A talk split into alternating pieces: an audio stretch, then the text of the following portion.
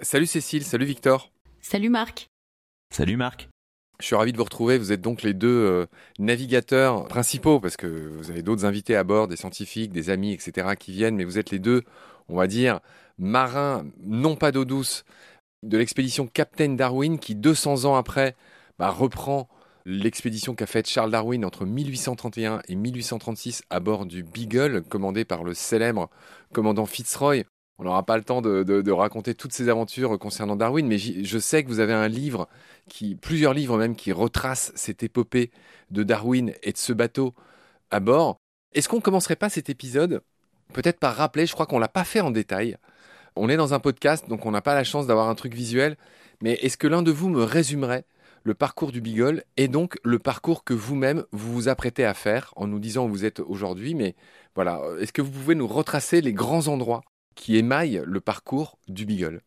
Le parcours du Beagle, c'est donc un parcours donc sur 5 ans et c'est un tour du monde. C'est un tour du monde, mais il faut imaginer à l'époque il y avait euh, ni euh, le canal de Panama ni le canal de Suez, donc la seule manière de faire le tour du monde, bah, c'était de passer par les trois caps, ce qu'on appelle les trois caps. Donc euh, ils sont partis de d'Angleterre, ils ont descendu l'Atlantique pour passer d'abord le Cap Horn, ensuite traverser le Pacifique en remontant quand même euh, sous les latitudes tropicales puisqu'ils sont passés euh, et par les Galapagos et puis par Tahiti.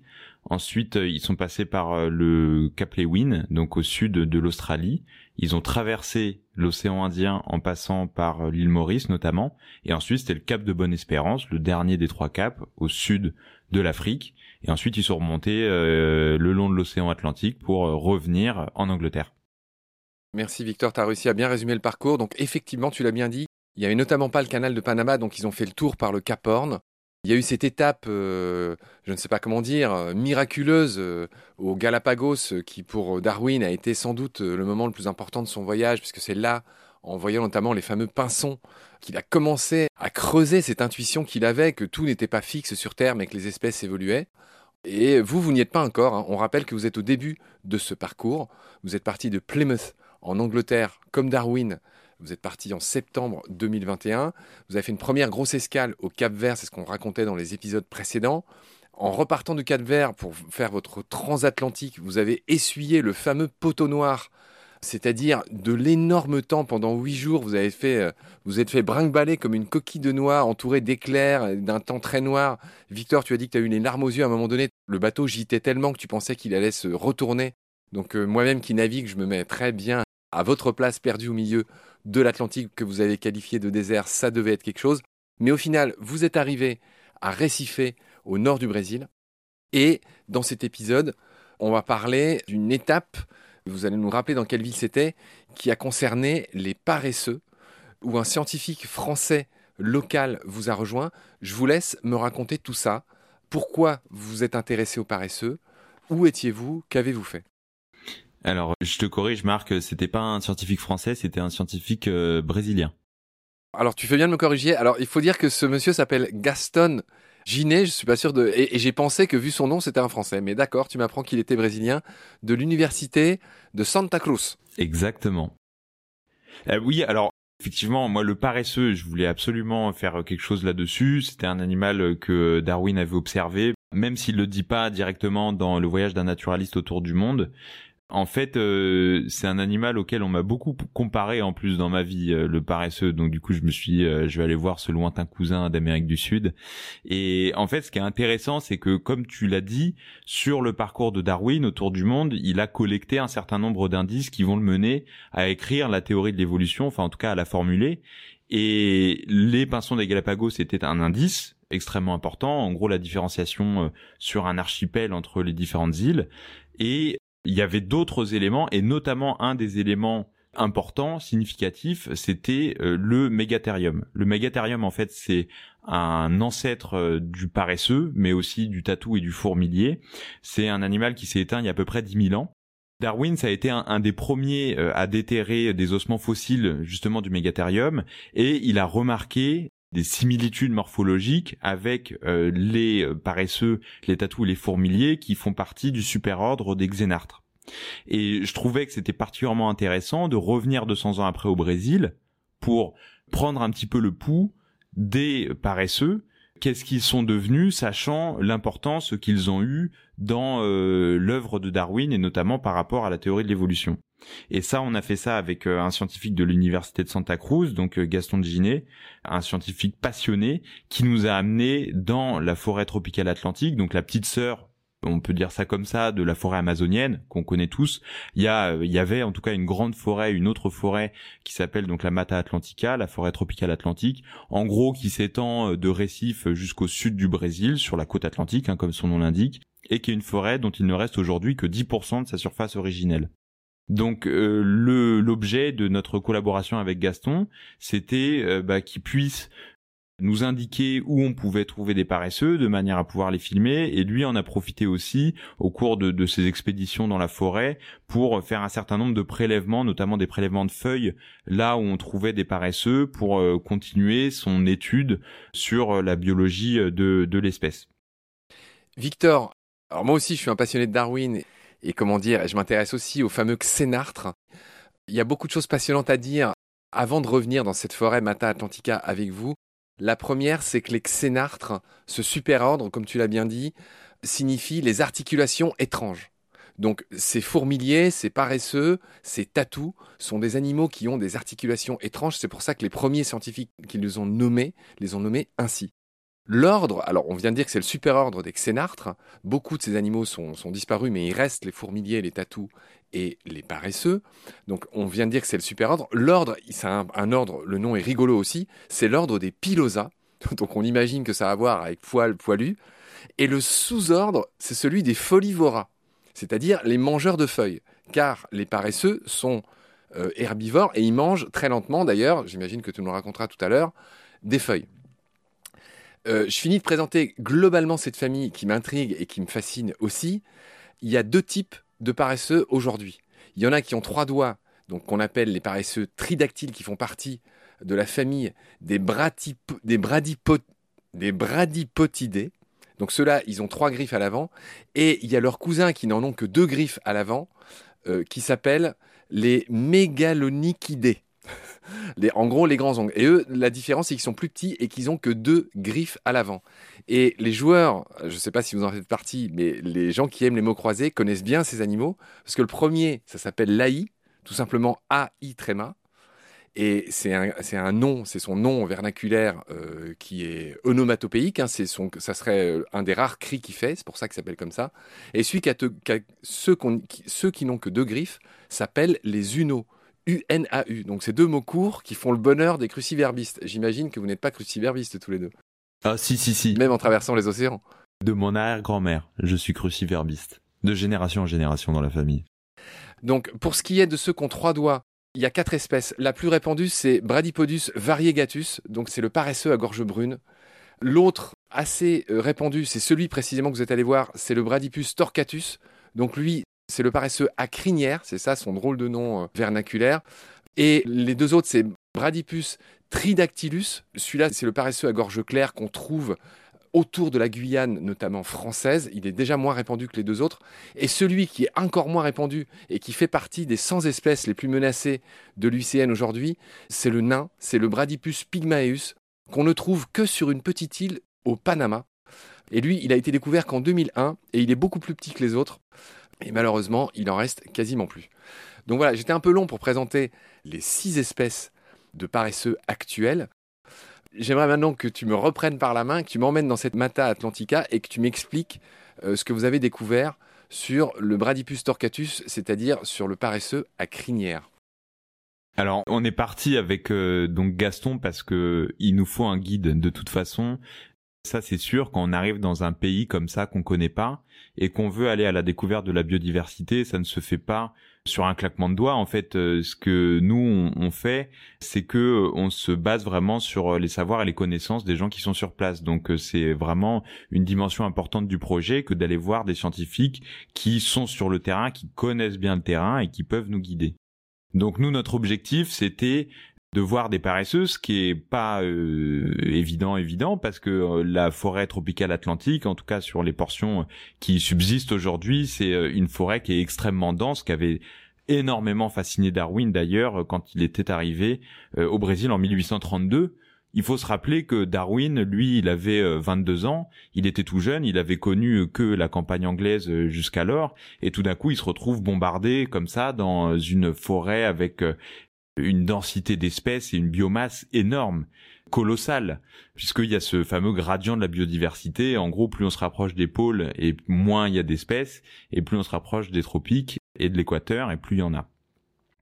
Donc euh, on rentre dans la forêt tropicale comme sur un nouveau territoire et on est accompagné de Gaston qui est un amoureux des, des paresseux et euh, on commence à marcher dans la forêt et puis moi je me dis mais on va jamais réussir à trouver les paresseux parce que les paresseux ils vivent tout en haut des arbres comme tu l'as dit, ils sont folivores, donc euh, ils se nourrissent que, que des arbres. Et puis comme ils sont très très lents, leur, leur mécanisme de défense, c'est euh, de se trouver justement tout en haut des arbres, au plus loin des prédateurs qui peuvent rôder en bas.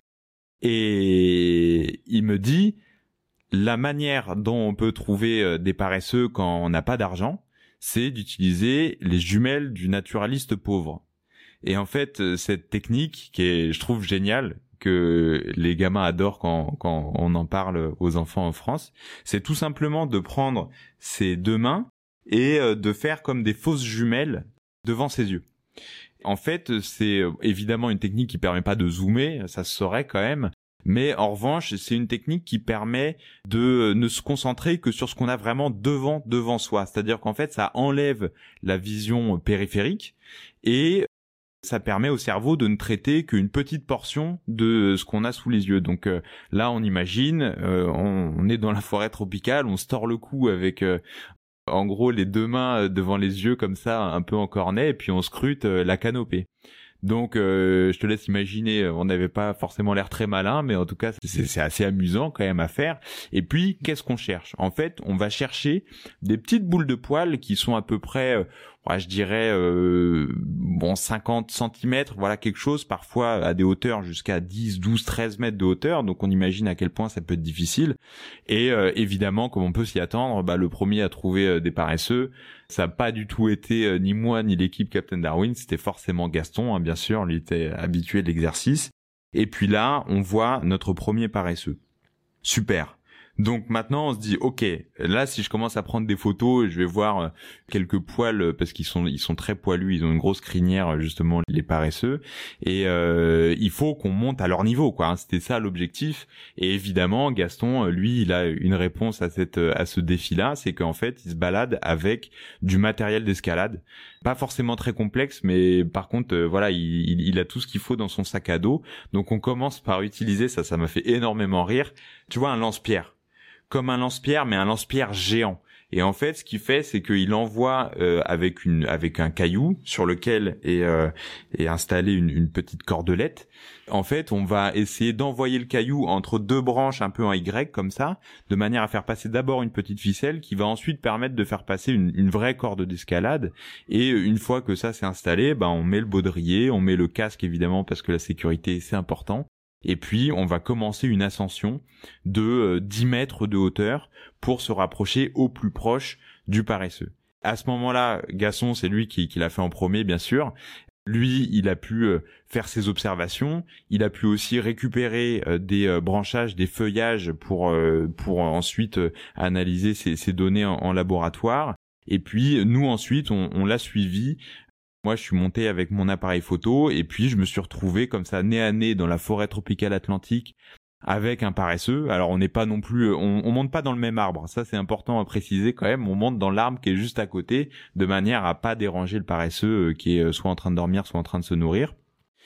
Et puis on se retrouve là, 10 mètres de hauteur, dans la Mata Atlantica. En fait, c'est des moments qui sont extrêmement précieux. Moi, c'est des moments comme ça qui m'ont donné envie d'être réalisateur de films documentaires sur la biodiversité, parce que il y a une, une émotion qui est incroyable, qui est incroyable et que et que quand on vit, on vit cette émotion, on vit cette proximité aussi avec euh, les êtres vivants qui nous entourent. C'est ce que nous a appris Darwin à travers la théorie de l'évolution, c'est qu'on a un lien de parenté avec tous les êtres vivants de cette planète et moi, je le ressens et je, sais que tout le monde, tous les êtres humains, on a cette capacité à ressentir une empathie, un amour infini pour les animaux. Donc là, c'était des moments très spéciaux. On a passé beaucoup de temps à photographier, à filmer, à documenter. Et ensuite, ce qu'on a fait, c'est qu'on a comparé cette biologie des paresseux avec euh, la vitesse de la déforestation qui malheureusement gangrène euh, le Brésil. D'accord. Alors, effectivement, c'est l'énorme point suivant de la déforestation. Tu vas nous en raconter les conclusions. Je voudrais redonner quelques précisions sur ces animaux, les paresseux. Dire que la première sous-famille, les bradypotidés, les quatre espèces, là, dont celle que vous êtes allé voir avec Gaston, celui qui a trois griffes, trois doigts, le tridactyle, eh ben, ceux-là, ils ont neuf vertèbres cervicales, ce qui leur permet de faire des rotations du cou de 270 degrés, quasiment comme une tête de chouette. C'est assez rare les mammifères qui sont capables de faire ça. Mais le paresseux, c'est un animal très à part. Il dort 80% du temps. Il bouffe que des trucs un peu comme les herbivores. Enfin, c'est pas très nourrissant ce qu'il mange, donc il marche vraiment à l'économie. Tu disais qu'il se déplaçait très lentement. C'est aussi une tactique de défense. C'est-à-dire qu'il y a beaucoup d'animaux qui perçoivent les mouvements et pas trop les détails. Bah, un paresseux, il est tellement lent que c'est aussi un mécanisme de défense pour lui. C'est-à-dire qu'il est beaucoup moins visible de son principal prédateur qui est par exemple un rapace qui s'appelle la harpie, mais d'autres rapaces qui les chopent. Et donc leur lenteur est aussi un atout. Je ne sais pas si c'est le cas de ceux que vous êtes allés voir, les bradypes à crinière, là, les, les vôtres, qui effectivement ont cette crinière rigolote, mais il y a des algues qui poussent sur les paresseux. C'est quand même incroyable. Et c'est normal hein, c'est pas euh, c'est pas sale ou quoi. C'est qu'ils sont tellement ils ont un mode de vie tellement euh, on va dire sédentaire qu'il y a des algues qui poussent sur eux. Ils ne défèquent que grand maximum une fois par semaine. Et c'est le seul moment où ils descendent à terre pour se faire c'est intéressant ça pourquoi ils font ça? En plus ils se donnent la peine d'aller faire caca loin de leur arbre pour ne pas que les prédateurs les repèrent c'est un truc qu'on avait vu dans, un doc de la BBC je crois et moi aussi, j'en ai vu hein, au Panama des, des J'ai grimpé dans les arbres comme vous pour aller les voir. Et c'est vrai que c'est des animaux qui sont vraiment charmants, qui sont parfois domestiqués par des gens autour, malheureusement. Je pense que c'est pas un bon truc à faire. Mais c'est font partie de ces animaux qui sont parfois euh, vendus euh, aux urbains, euh, etc. Je sais pas si vous avez vu ça là où vous étiez. Et il est temps qu'on enchaîne, enfin, à moins que vous ayez d'autres choses à me dire sur la biologie de cet animal, qui nage très bien par ailleurs aussi. Il est temps qu'on enchaîne sur les conclusions que vous avez trouvé, que vous avez mené avec Gaston concernant la déforestation. Et je crois que Gaston t'a dit une phrase qui, à nouveau, t'a mis les larmes aux yeux, voire les larmes tout court. Tu vois, comme quoi je suis vraiment très, très, euh, très, très émotif. Mais c'est sur des sujets qui sont importants. Et oui, euh, la lenteur de l'animal, euh, qui est sa force en fait hein, quelque part euh, cette capacité de faire baisser la température de son corps sur les phases de repos etc et ça lui permet aussi de survivre avec un régime alimentaire qui est assez peu nutritif finalement puisqu'il ne mange que des feuilles et en fait, pour replonger dans, dans, nos aventures de la Mata Atlantica, moi, tu sais, je, je, fais pas mal de drones. C'est quelque chose, je trouve que c'est hyper intéressant dans notre métier, c'est d'avoir cette perspective un petit peu macro. Et quand on était en train de, de filmer euh, un paresseux, en fait, euh, en plein milieu de la forêt, hein, je te jure que c'est vrai, j'entends le bruit d'un d'un tracteur, enfin pas d'un tracteur, mais comme euh, comme les grands camions qui reculent, tu sais, ça fait un bruit, ça fait tut tut tut. Et je me dis, je, suis fou, c'est pas possible, on est en plein milieu de la forêt, c'est impossible d'entendre un bruit comme ça. Et donc du coup, je décide d'investiguer parce que je suis, curieux je me dis, qu'est-ce que c'est? Et donc du coup, je fais voler le drone. J'arrive à peu près à 100-150 mètres de hauteur, je regarde partout. À 360 degrés, c'est la forêt, la forêt à perte de vue. Donc là, je me dis bon, ok, j'entends le bruit, je suis pas fou, donc je commence à avancer un peu, je parcours quelques centaines de mètres, et puis tout d'un coup, au-dessus de, de la canopée des arbres, se découvre un immense chantier de euh, je sais pas combien d'hectares mais la terre est complètement à nu quoi donc c'est à dire que tu as vraiment ce vert très saturé en fait des arbres et de la forêt et puis tout d'un coup tu as une plaie béante en plein milieu de la forêt et tu vois la terre rouge qui est retournée par euh, des engins de chantier. Et en fait, euh, c'est euh, c'était donc un, chantier, hein, tout simplement un chantier de condominiaux. Donc les condominiaux, c'est un petit peu comme des sortes de résidences de la classe un petit peu CSP+, on va dire, qui se font construire des belles villas avec piscine sur le terrain de la forêt tropicale. Et en fait, c'est le marqueur ce chantier qu'on a vu d'un problème qui est général à l'échelle du, monde entier, mais particulièrement au Brésil, qui est euh, l'utilisation de euh, sur des surfaces de, forêts tropicales, de forêts primaires pour euh, les constructions humaines. Et ce qui est très intéressant, moi j'ai trouvé, c'est justement cette vitesse de la déforestation, parce que quand tu vois un tractopelle qui déracine un arbre, ça prend, allez quoi, cinq minutes. Tu vois le truc quoi c'est super rapide. Et puis tu dis bah pour que l'arbre il pousse euh, combien de dizaines ou de centaines d'années il faut. Donc en fait la destruction est très rapide et en tout cas beaucoup plus rapide que tous les rythmes naturels auxquels on pourrait penser. Et on a, on, avait, moi j'avais dans mon écran, si tu veux, ce, chantier, et puis euh, j'étais encore à côté du paresseux, et donc euh, le contraste entre la vitesse de la déforestation, la puissance terrible des engins de chantier et euh, cette petite boule de poil qui a grippé en haut de son arbre et en train de manger une feuille toutes les cinq minutes et puis euh, passe 20 euh, heures de sa journée à dormir, j'ai trouvé que c'était euh, très flippant quoi. C'était très flippant très concernant et donc forcément j'ai posé des questions à Gaston parce que je me dis mais comment des animaux aussi lents pourraient-ils survivre à quelque chose d'aussi terrible et d'aussi implacable que la déforestation? Donc on s'est installé pour faire l'interview on a installé les caméras etc dans un super joli cadre. L'interview a duré deux heures. Cécile fait la traduction Cécile, elle parle le portugnol. C'est un de ses super pouvoirs. C'est un mix entre le portugais et l'espagnol. Elle est très forte là-dedans. Et donc, du coup, on lui pose des questions, etc. Et puis moi, je finis là-dessus, comme tu dis, quoi. Je lui dis, bah, voilà, qu'est-ce qu'il en est dans 200 ans? Du paresseux Si quelqu'un refait Captain Darwin dans 200 ans, comme moi je refais, enfin, comme on refait le, le voyage de Darwin maintenant, qu'est-ce qui serait susceptible de voir? Et là, Gaston, après une pause, me dit que de toute façon, il faut pas rêver, dans 30 ou 40 ans, les paresseux, c'est terminé. J'ai trouvé ça euh, extrêmement lourd parce que tu vois euh, dans chez lui le scientifique qui n'est censé normalement que donner des, des, infos euh, dans la méthodologie scientifique objective etc tu sens quand même qu'il y a une tristesse et une détresse qui est énorme. Et d'ailleurs qu'on a tous partagé à ce moment-là parce que quand il a arrêté de parler il y a eu un silence qui a duré je sais pas moi 30 secondes personne ne parlait. Personne ne parlait, on entendait un petit peu le bruissement de la canopée, euh, le petit ruisseau qui coulait au loin, etc. Et en fait, euh, on en est là. On en est là en, tant que société. C'est que on est dans une dans une logique de destruction qui est terrible. Et je pense que nous, on peut essayer d'apporter une petite pierre à l'édifice en en parlant, en en parlant comme on le fait là aujourd'hui, euh, mais on voulait aussi faire plus, on voulait montrer qu'il y avait des gens qui, un petit peu comme au Cap Vert sur euh, sur la louette de Raso, font des choses qui ont un impact. Et c'est comme ça qu'on allait voir le programme Arboretum. D'accord, c'est parfait. Notre interview, elle est parfaitement euh, sur les rails. Hein, grâce à toi, euh, j'allais y venir. Donc là encore, euh, vous intéressez aussi aux initiatives positives pour équilibrer un peu tout ça. Avant qu'on vienne à cette initiative dont tu vas nous parler concernant les arboretums, qui consiste à replanter des arbres, j'imagine, et c'est une tribu qui fait ça. J'aimerais juste combler quelques manques concernant les paresseux. J'avais bien détaillé les quatre espèces de tridactyles. J'avais rien dit sur les didactyles.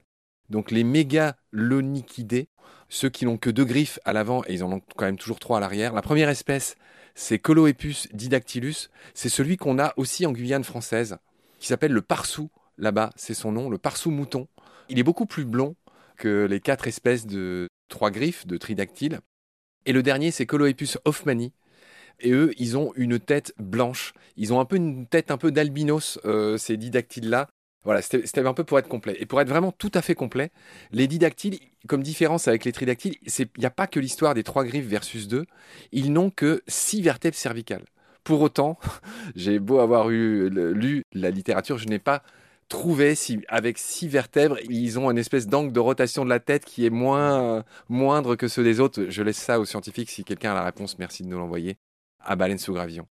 Bref, Victor, je te laisse enchaîner sur cette initiative pour nous remonter le moral qui consiste à replanter des arbres, c'est ça? C'est ça exactement. Et il faut se remonter le moral, c'est important parce que rien n'est perdu. Il faut juste que on agisse collectivement. Et ouais, ouais, on, en fait, on, a cherché avec Cécile, puisque en fait, on est tous les deux, en plus de gérer le bateau, on gère aussi la partie, voilà, euh, de quoi on va parler, avec qui, comment et euh, on a cherché cette initiative de protection environnementale et donc on est tombé sur le programme Arboretum qui est en fait une initiative gouvernementale qui euh, a pour objectif de replanter des parcelles de Mata Atlantica qui ont été rasées et de les replanter pas n'importe comment, les replanter avec euh, des espèces endémiques. Bien sûr, ça semble assez évident, mais je pense que c'est important à souligner. Ce que je soulignerais avant d'aller un petit peu plus en détail sur ça et puis sur la connexion avec euh, les, tribus euh, locales, c'est que euh, c'est c'est financé par une taxe qui est imposée aux sociétés qui plantent des eucalyptus sur le territoire de la Mata Atlantica. les eucalyptus, c'est pas du tout euh, une espèce endémique, hein, c'est une espèce asiatique euh, qui a le don de pousser extrêmement vite. Donc en fait, euh, il y a beaucoup de plantations d'eucalyptus qui servent à produire du, papier. En fait, c'est de la pâte à papier. Donc tu trouves des portions assez importantes hein, quand même de forêts qui sont remplies de ces arbres qui sont tout droits. C'est de la monoculture assez classique. Et donc du coup le programme Arboretum est financé par les taxes qui sont versées par les sociétés forestières. Je pense que c'est important quand même à préciser.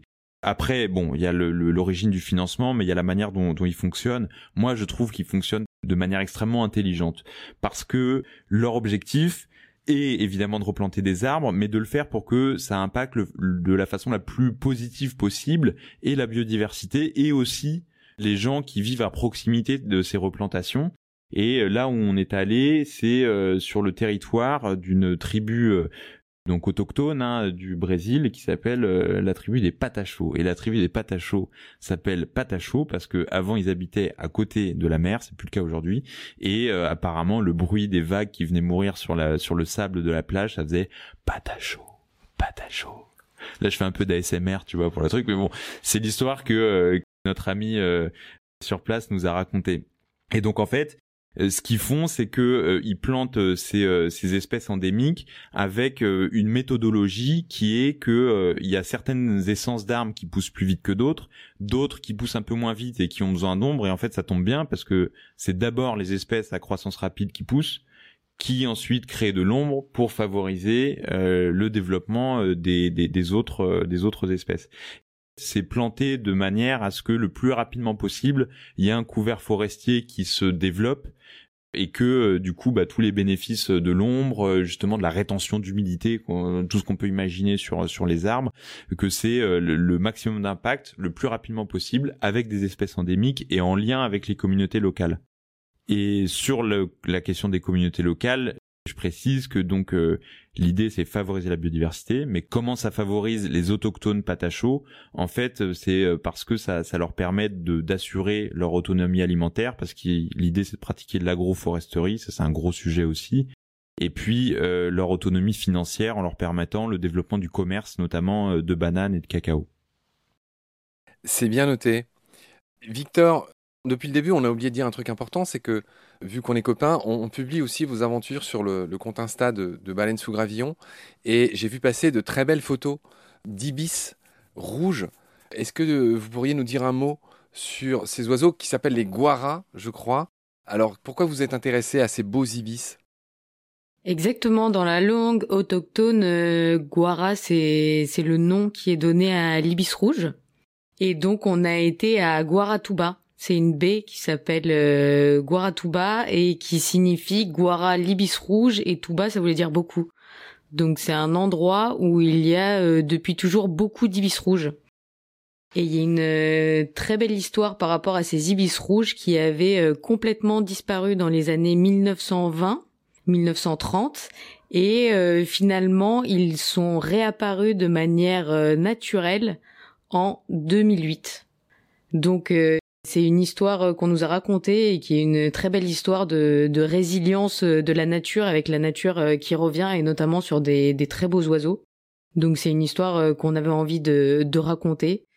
Et quand on a un peu plus creusé le, sujet avec l'Institut Guajou, qui est un institut de, citoyens engagés à, à Guaratuba, euh, on a aussi euh, pu apprendre que leur disparition est notamment euh, liée à, la consommation européenne des plumes d'ibis rouge pour faire des parures et et orner les, vêtements des Européens. Donc il y a eu une mode assez importante et qui a du coup créé la disparition totale de ces oiseaux dans le sud du Brésil.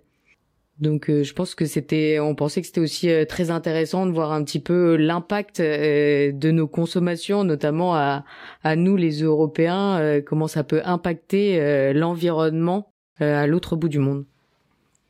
C'est bien noté. Victor, je, je, vois que tu me fais un grand sourire. Tu, tu veux ajouter quelque chose?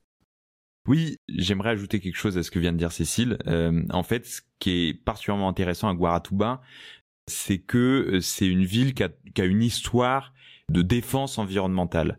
C'est une ville où n'est pas passé Darwin, mais on avait quand même envie d'y aller parce que il y a justement cette histoire depuis la fondation de la ville en 1782, quand en gros les colons euh, européens sont arrivés. Ils se sont installés à côté de la mangrove. La mangrove, c'est cet écosystème d'eau saumâtre avec euh, ces mangroviers, hein, ces arbres avec des grandes racines qui résistent justement à la salinité relative de cet écosystème qui est une sorte d'interface en fait entre la terre et la mer.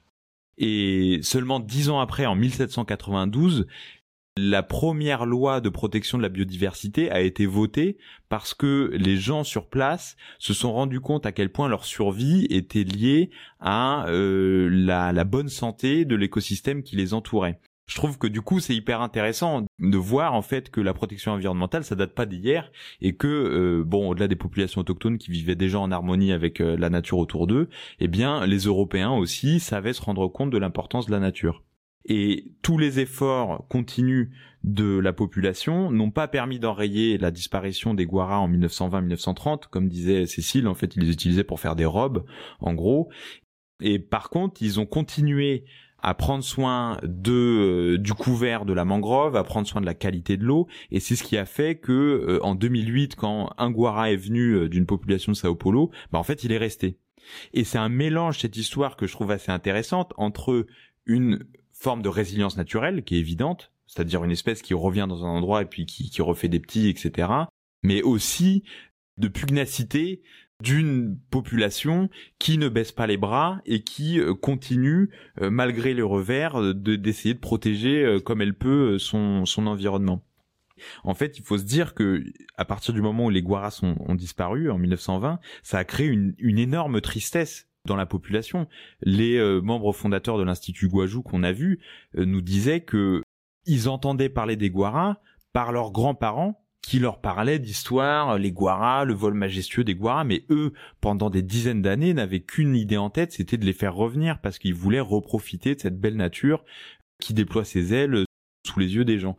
Et ils ont commencé à mettre en place l'histoire, elle est, dingue en fait l'histoire parce que ils ont commencé à mettre en place euh, des, euh, des, des, volières, etc., pour accueillir de façon artificielle des euh, Guaras qui venaient d'autres populations plus au nord du pays ils ont tout préparé, ils bossaient avec des scientifiques, etc. Donc euh, ils avaient tout préparé pour recevoir les guaras et pour les relâcher ensuite en espérant que le, foyer de population reprenne.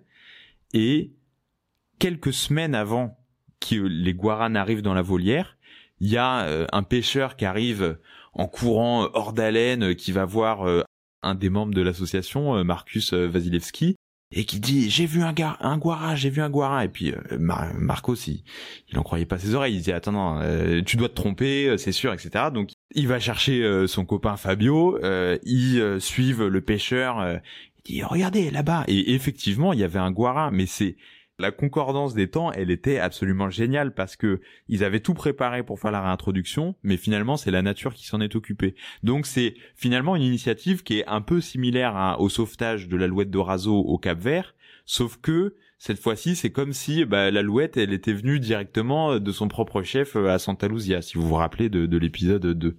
Et donc, c'est, c'est génial, et je pense que, pourquoi on raconte ces histoires? Je pense que c'est quand même important de le dire, c'est parce que il faut montrer que l'impact positif, il est possible et que tout commence à un niveau local. C'est-à-dire que il faut évidemment répondre aux problématiques du réchauffement climatique à l'échelle globale, ça c'est une certitude. Le système par ailleurs étant tellement imbriqué à l'échelle internationale, euh, le capitalisme, les questions de répartition des richesses, de comment la prise de décision se fait au niveau international, est-ce que les prises de décision ensuite sont respectées, c'est aussi un gros point. Mais en fait, les populations au niveau local ont déjà un énorme pouvoir de protection environnementale et de manière extrêmement concrète. C'est-à-dire qu'on n'a pas besoin de grands mots, en fait. On a juste besoin d'une volonté, d'une passion, d'une volonté d'émerveillement. C'est des choses qui peuvent paraître un peu niaises, mais moi je le dis de, de façon extrêmement sérieuse. C'est une stratégie de conservation globale que de regarder comment ça se passe au niveau local et d'essayer d'apporter son petit grain. Et comme on dit, les, petits grains de riz font les grandes rivières. Je pense que c'est une stratégie qui est possible. On l'a vu euh, au Cap Vert, on l'a vu chez euh, les autochtones patachos, on l'a vu à Guaratuba pour les Guaras. En fait, euh, ces initiatives, il y en a partout. Après, la question, c'est est-ce que ces initiatives vont assez vite pour contrer les destructions au niveau global euh, qui sont produites par euh, par l'espèce humaine. Ça, c'est une question qui euh, qui m'empêche de dormir la nuit. Très bien, Victor. Je retiens cette expression qui ne me quittera plus désormais. Les petits grains de riz font les grandes rizières. Je te remercie beaucoup pour ça. on a explosé le temps imparti à cet épisode, donc on va rendre l'antenne ici. On a exploré beaucoup de choses grâce à vous. Merci infiniment pour, pour avoir pris le temps. Merci pour cette patience, pour tous ces beaux récits du poteau noir au, au Guara, en passant par l'alouette de Razo et, euh, et ses histoires de poulpe. Merci pour tout ce que vous nous avez apporté et appris. On est content d'être vos copains à Baleine sous Gravillon. Je vais vous laisser le mot de la fin. Je te prie, Victor, d'essayer de, de, faire un mot de la fin en moins de 25 minutes. et moi, je vais dire mon mot de la fin à moi. Dans le troisième épisode, on avait parlé du poteau noir. Et assez malicieusement et, et, et intelligemment, tu avais parlé du poteau rose. Et pendant que tu parlais, j'ai regardé D'où venait l'expression le poteau rose? C'est vrai, poteau noir, poteau rose, on a envie de faire le rapprochement, tu l'as fait, on sent bien cet esprit de synthèse chez toi. Donc je te lis ce qui est dit sur le poteau rose.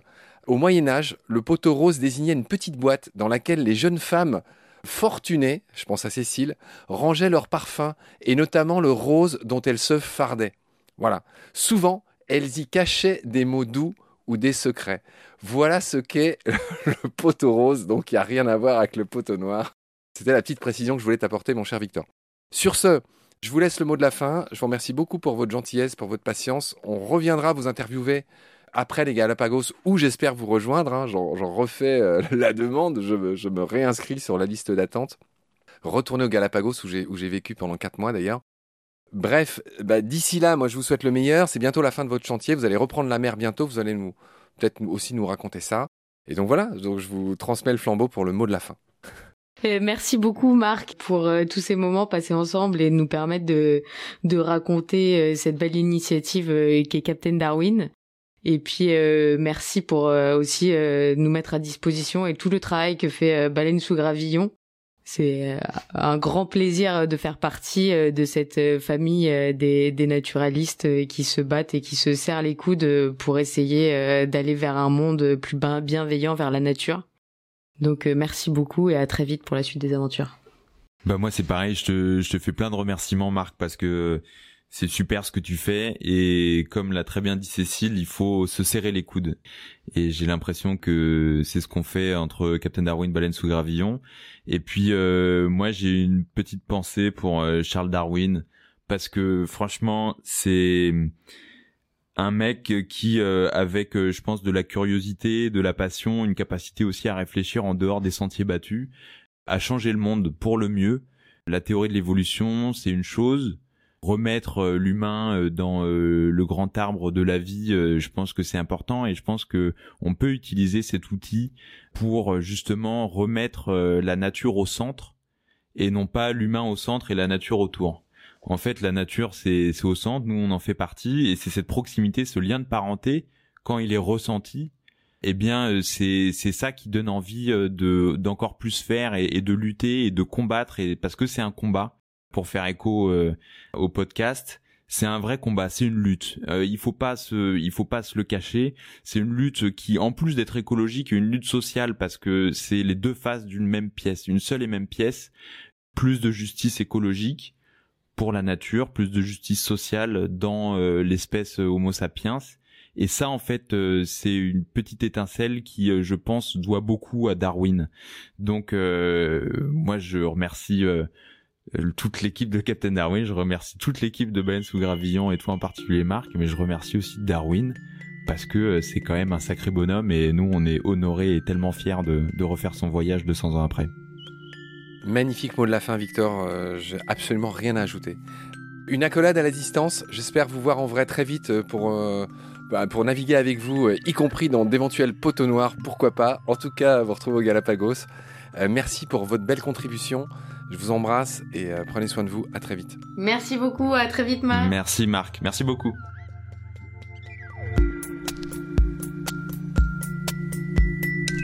Pendant notre combat, nous deux tu avais l'œil du tigre, tu en voulais ce soir-là. Il faut que tu retrouves ça maintenant. Et la seule façon, c'est de recommencer au commencement. Tu vois ce que je veux dire?